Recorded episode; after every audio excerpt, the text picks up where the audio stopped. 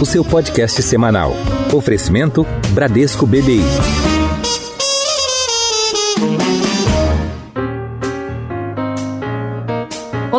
Bem-vindos a mais um episódio do Insights. Eu sou a Priscila Forbes e hoje nós vamos falar sobre IPOs. Você já deve ter ouvido falar dessa sigla, não é? Então, essa sigla em inglês significa Initial Public Offering, ou em português, oferta primária de ações. E ela representa o momento em que uma empresa passa a negociar suas ações na bolsa de valores, ou seja, ela abre o capital e passa a ter sócios na bolsa. Hoje nós vamos explicar mais detalhes do que é um IPO, para que serve o IPO e como investir em uma empresa e também por que, que os acionistas decidem abrir o capital da empresa e dividir essa parcela com diversos investidores. Para explicar tudo isso, eu convido de volta hoje ao Insights a Cláudia Mesquita, que é Head de Mercado de Capitais do Bradesco BBI. Cláudia, bem-vinda de volta. Olá, Pri. Obrigada. É um prazer estar aqui com todos vocês. Prazer também é nosso. Então, Cláudia, explica para os nossos ouvintes o que é um IPO e por que uma empresa decide fazer um IPO. Pri, acho que você já falou bem, né? Acho que o IPO ele é uma oferta inicial pública, né, da companhia, o tipo de oferta pública em que as ações dessa empresa ela é vendida, né, ao público em geral e público em geral são pessoas físicas como nós, né? Tem também os investidores institucionais e qualificados que também compram esses papéis da companhia e compram numa bolsa de valores pela primeira vez.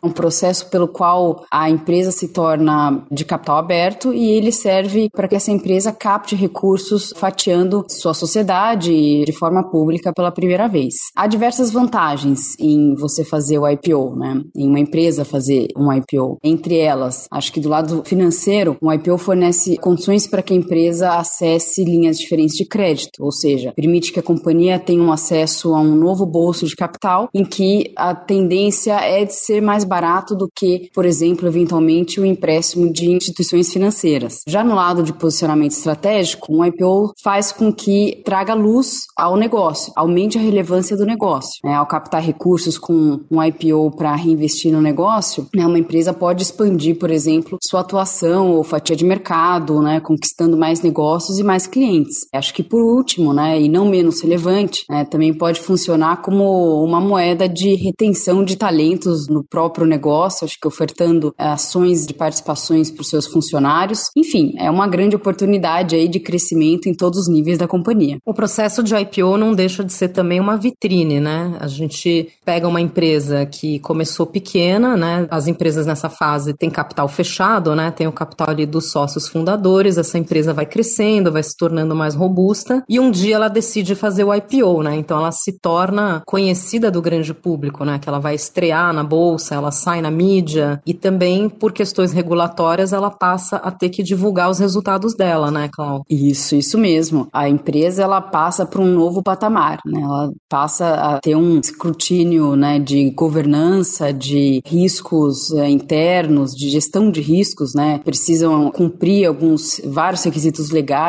regulatórios, acho que sempre buscando aprimorar a governança, a gestão de riscos, enfim, que é necessário para uma empresa de capital aberto listada em bolsa, né, com níveis de governanças diversos aí, mas sempre cobradas por isso. Então, você falou que aumenta o escrutínio, né? Então, a empresa de capital fechado, ela não precisa publicar balanço, né? Já a empresa de capital aberta, ela passa a ser regulada também pela CVM e ela passa a ter que publicar os balanços, os relatórios financeiros dela, né? E você falou que uma das vantagens do IPO é o acesso a capital, né? Então, aqui, claro, ela começa a ter acesso a diversos investidores, não só institucionais, como pessoas físicas que podem comprar essas ações na bolsa, e você mencionou também que isso dá acesso ao mercado de dívidas, né? De, de emissão de dívidas. Então quer dizer que antes do IPO as empresas só podem captar empréstimos diretamente com os bancos? É, majoritariamente, acho que grosso modo falando, sim. Uma empresa de capital fechado, ela ainda não possui esse parte do capital de forma pública, né? Ela pode até captar equity com alguns investidores de maneira privada, né? Onde pontualmente ela vai adquirir um ou outro acionista né, de forma privada, mas quando a empresa se torna pública, de fato, esse capital ele se torna pulverizado. Né? Então, existe uma diversificação do nível de investidores, do tipo de investidores que passam a fornecer capital capital, né, para essa companhia e ela pode fazer aí depois desse IPO de diversas formas e, enfim, diversas vezes, acho que obtendo um caixa, né, o dinheiro captado com o recurso captado com esse follow-ons, que são os seguidos, né, do as IPO. As ofertas subsequentes, né? Depois de um IPO,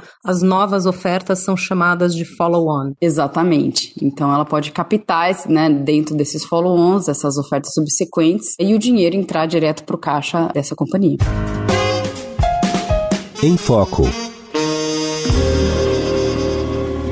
Legal. Agora, Clau, muitas vezes quando a gente vê um IPO, a gente vê que tem uma parcela de oferta primária e uma oferta secundária. O que isso significa? Ótima pergunta, Pri. A oferta primária, ela existe quando o dinheiro entra direto para o caixa da companhia. Então, são novas ações, a companhia adiciona ações ao seu capital e vende essas novas ações de forma que o dinheiro que entrou relativo a essas novas ações vá direto para o caixa da companhia. Né? E aí ela utiliza utiliza esses recursos da forma que melhor convier. Já a parcela secundária, ela significa que é uma parcela de um investidor que já existe da companhia e ele está vendendo a sua participação para outros investidores que vão comprar essa participação dele. Então, o dinheiro não vai para o caixa da companhia, o dinheiro ele vai diretamente para esse acionista vendedor. Ou seja, a gente pode dizer que na oferta primária eu estou criando novas ações, então se eu olhar no balanço ali no patrimônio líquido da empresa, aumenta a quantidade quantidade de ações em circulação. Já na oferta secundária, eu não estou mexendo na quantidade de ações, elas estão apenas mudando de mãos. O acionista original está vendendo para um novo acionista as ações dele, certo? Perfeito, exatamente isso. Legal. E Clau, conta pra gente como que é esse processo do IPO, da abertura de capital, desde as conversas iniciais com a empresa até a avaliação de toda a documentação, até o no final, como é que se precifica essas ações, né? Eu vou fazer esse IPO a tal preço. Como que isso é feito? Sim, é um processo longo, extenso. Né? Ele dura geralmente, aliás, ele pode durar assim de seis meses a 24 meses, dependendo do nível de preparação dessa companhia. É, ele é um processo que ele acontece é, basicamente em duas grandes etapas, que são duas etapas simultâneas, né? Onde você tem o registro de companhia aberta perante a CVM e também também você tem, por outro lado, a validação dessa companhia para entrada na bolsa de valores, né? Então, ambos os processos eles são fundamentados por documentações como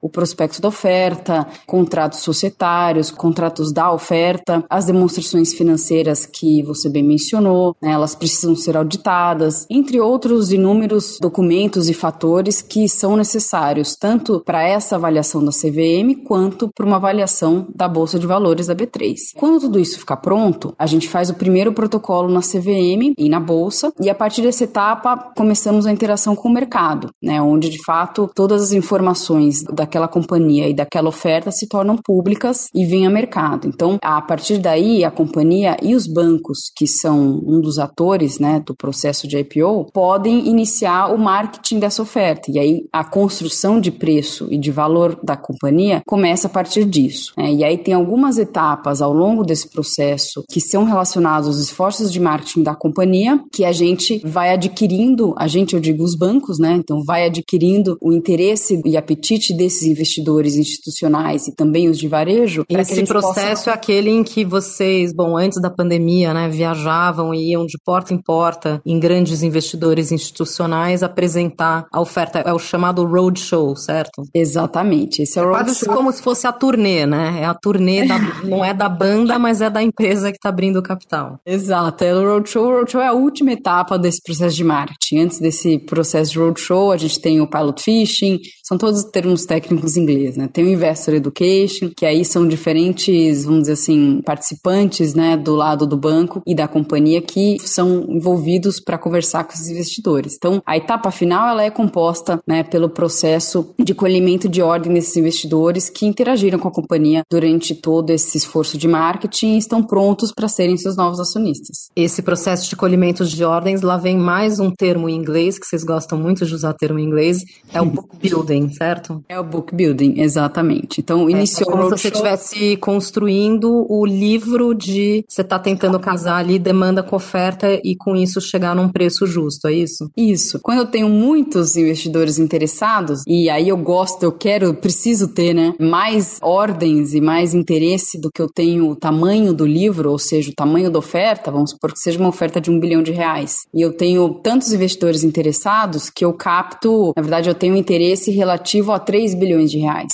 o que significa que eu tenho uma sobredemanda de três vezes o livro. Né? Então aí eu começo a brincar com o preço. Quem dá mais? Aí você tem que fazer rateio também, né? O, o investidor que queria levar, sei lá, 500 ações vai acabar levando um terço disso. Exatamente. E aí eu começo a brincar com o preço. Então quem dá mais acaba levando mais e eu construo né, o livro, esse um bi de real, eu limpo esse livro em um preço só, né? Eu vendo esse livro a um preço só, que é igual para todo mundo, mas eu começo a brincar com o preço e quem tiver mais interessado vai colocar uma oferta por um preço maior. E assim Bom, você descreveu aí uma situação ideal, né? Que é quando a oferta é, gera mais demanda do que a oferta e isso te bota numa posição confortável, te dá uma certa um, alavancagem aí para você mexer no preço, como você disse. O que, que acontece na situação inversa, quando a oferta não atinge, você não consegue preencher o tamanho todo da oferta, faltou interesse, faltaram investidores? Pois é, quando faltam investidores, bom, uma vez que eu começo o meu roadshow, né, eu estampo na capa desse prospecto da oferta um número de ações. Esse número de ações que eu estou vendendo, ele é fixo. Eu não posso mudar, a não ser que eu faça um novo protocolo na CVM. Então, a única forma de eu poder ainda assim chamar a atenção dos investidores, mas mantendo o número de ações fixo, né, que eu preciso manter ali no, na capa do prospecto, é eu reduzir preço. Então, quando eu não tenho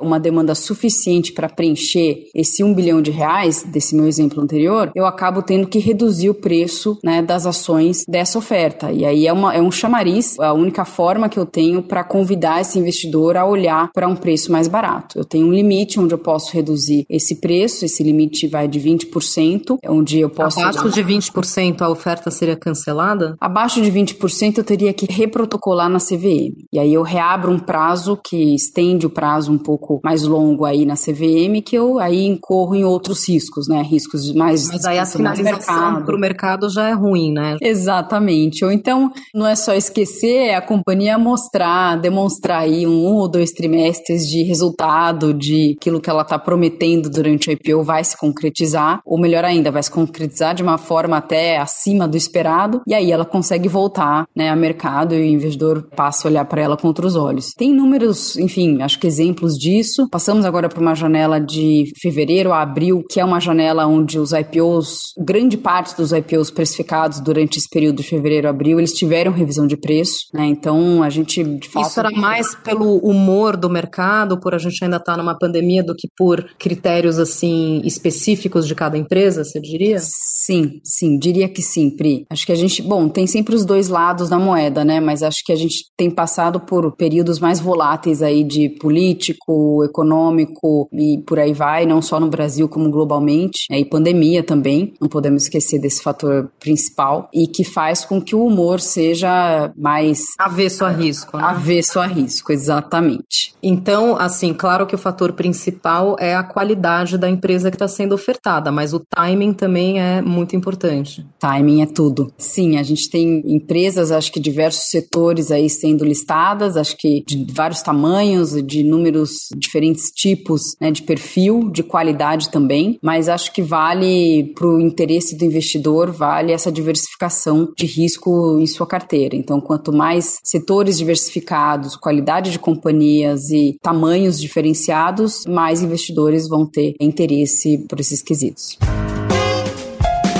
Em alta.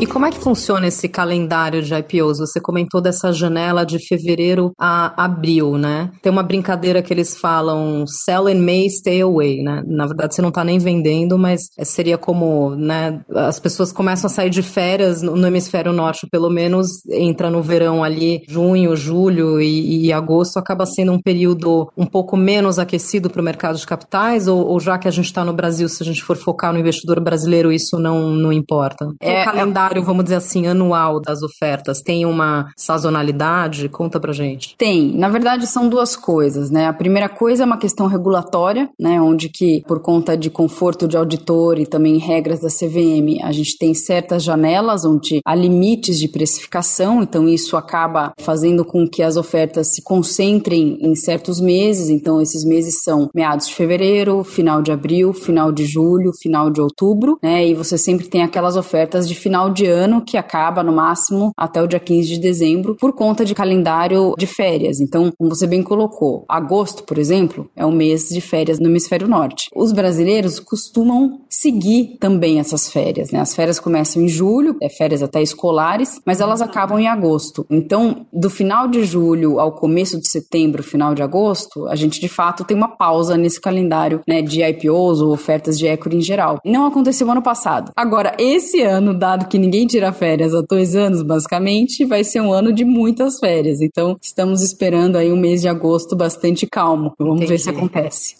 e para a próxima janela, então, o que que você está vendo aí de pipeline, né? Você pode comentar um pouco dos próximos IPOs que a gente pode ver? Claro. A gente tem alguns ciclos, né? 2019, por exemplo, vou contar um pouco do passado para explicar, né, para onde eu acho que a gente vai esse ano. Então, 2019 teve um boom do setor imobiliário. 2020, grande parte dos IPOs veio do setor de consumo e varejo. 2021, até o momento, acho que preponderou aqui o setor de tecnologia nem o setor de saúde até o momento. Foram só de saúde, já foram quatro ofertas de equity, de IPOs nesse ano. Daqui para frente, a gente vê grandes ofertas no setor de cimentos, setor de agronegócios e continua a termos aí o setor de tecnologia bastante é, aquecido. Então, acho que esses setores, eles né, acabam seguindo esse ciclo, principalmente o setor imobiliário, que acontece basicamente de 10 em 10 anos, vamos dizer assim. Então, aqui a gente está falando do setor de construção, né? Não confundir com a oferta de fundos imobiliários, que não deixa Perfeito. de ser um IPO também, mas são produtos diferentes, né? Sim, sim, construção, exatamente. Legal. E isso é muito benéfico para o investidor, né? Não só para o investidor, como para os gestores, né? Acabam podendo fazer uma diversificação maior nas carteiras, né? Tem setores que são muito pouco representativos no índice Bovespa e passam a ter mais ações figurando dentro do setor. Então, de forma geral, é, é bom para todo o mercado, né? E para o investidor pessoa física também, né? Sem dúvida. Quanto mais setores e subsetores a gente tiver diversificado aí na Bolsa de Valores, acho que melhor fica a alocação de recursos dos gestores e, portanto, gestão de risco de cada um deles.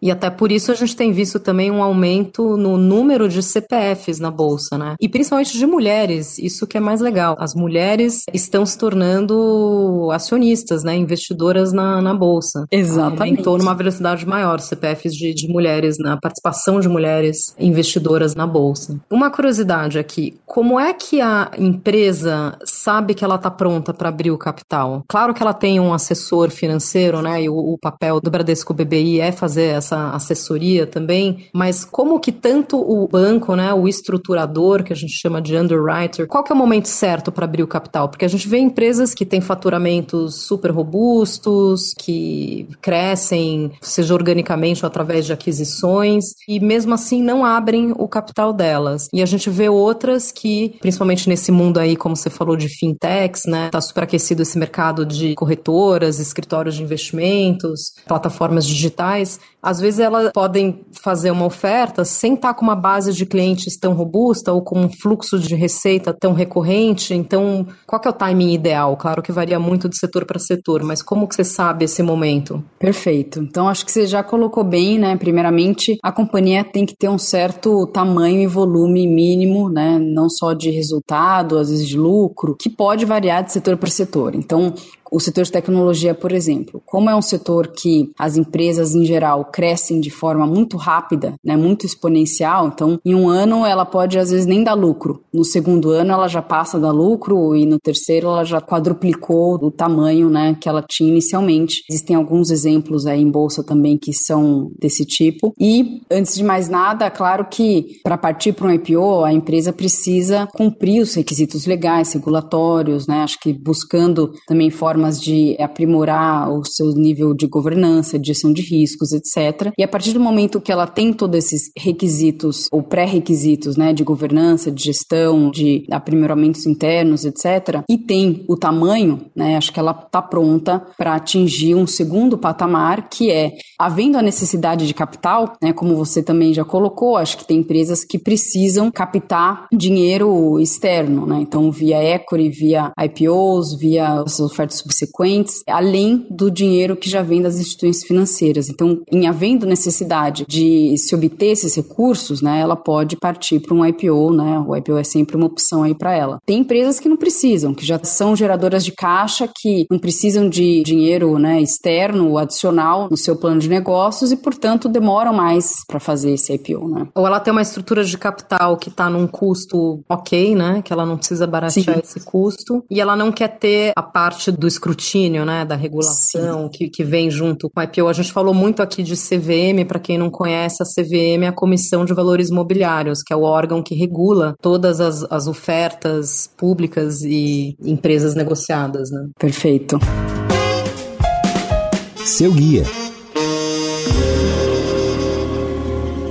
Clau, bom, a gente falou aqui, né, de todo o processo do IPO. Agora, para o investidor pessoa física, eu quero entrar no IPO X, eu quero comprar as primeiras ações dessa empresa que está entrando em bolsa. O que, que eu tenho que fazer? Ótima pergunta, Pri. Acho que, primeiramente, a, a empresa, no processo todo do IPO, ela tem que estar tá nesse processo do roadshow, que é o processo final. Então, estando nesse processo, automaticamente, o nome dessa companhia que está fazendo IPO já deveria estar né, dentro das corretoras aí que estão responsáveis por distribuir essas ações para o pessoal de varejo. Então, o participante que quer olhar para essa transação, ele vai até a sua corretora, né, entra no seu home broker e compra as ações dentro de um período de reserva determinado dentro desse período de roadshow. Então, ali no período de reserva, o investidor ele vai dizer quantas ações ele quer comprar e até que preço, né? Ele pode inclusive determinar ah, acima desse preço eu não quero mais entrar nessa oferta, certo?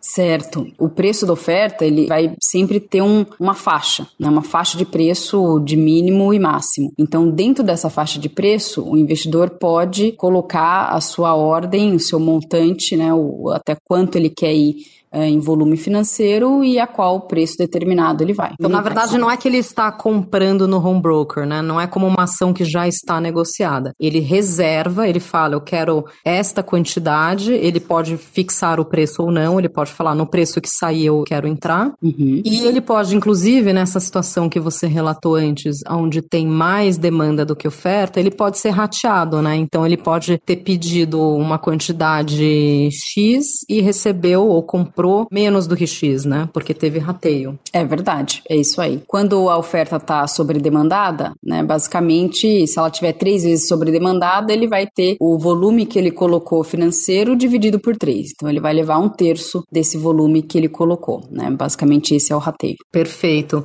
O Clau, e para quem quiser saber mais sobre as ofertas que estão protocoladas, tem algum site de consulta? Tem sempre, tem o site da CVM, Lá, o investidor e as pessoas podem encontrar todas as ofertas que estão em análise na CVM atualmente ou que já foram precificadas. Mas essas em análise, basta clicar em sistemas.cvm.gov.br na internet entrar nesse site da CVM, ele vai direcionar direto para a área de sistemas da CVM e clicar em ofertas públicas. Dentro de ofertas públicas, dá para procurar em ofertas em análise e achar lá todos os IPOs que estão em andamento. Perfeito. Então, o investidor pode perguntar para sua corretora, né? Ou também, se ele quiser fazer um dever de casa mais profundo, ele também pode procurar aí no, nos sistemas da CVM. Estamos chegando ao final aqui do nosso episódio. Queria agradecer demais a presença da Cláudia Mesquita, do Bradesco BBI. Cláudia, obrigada mais uma vez. Pri, obrigada a vocês novamente. Um prazer estar aqui com vocês. E para os nossos ouvintes, esperamos vocês no próximo episódio do seu Insights. Tchau!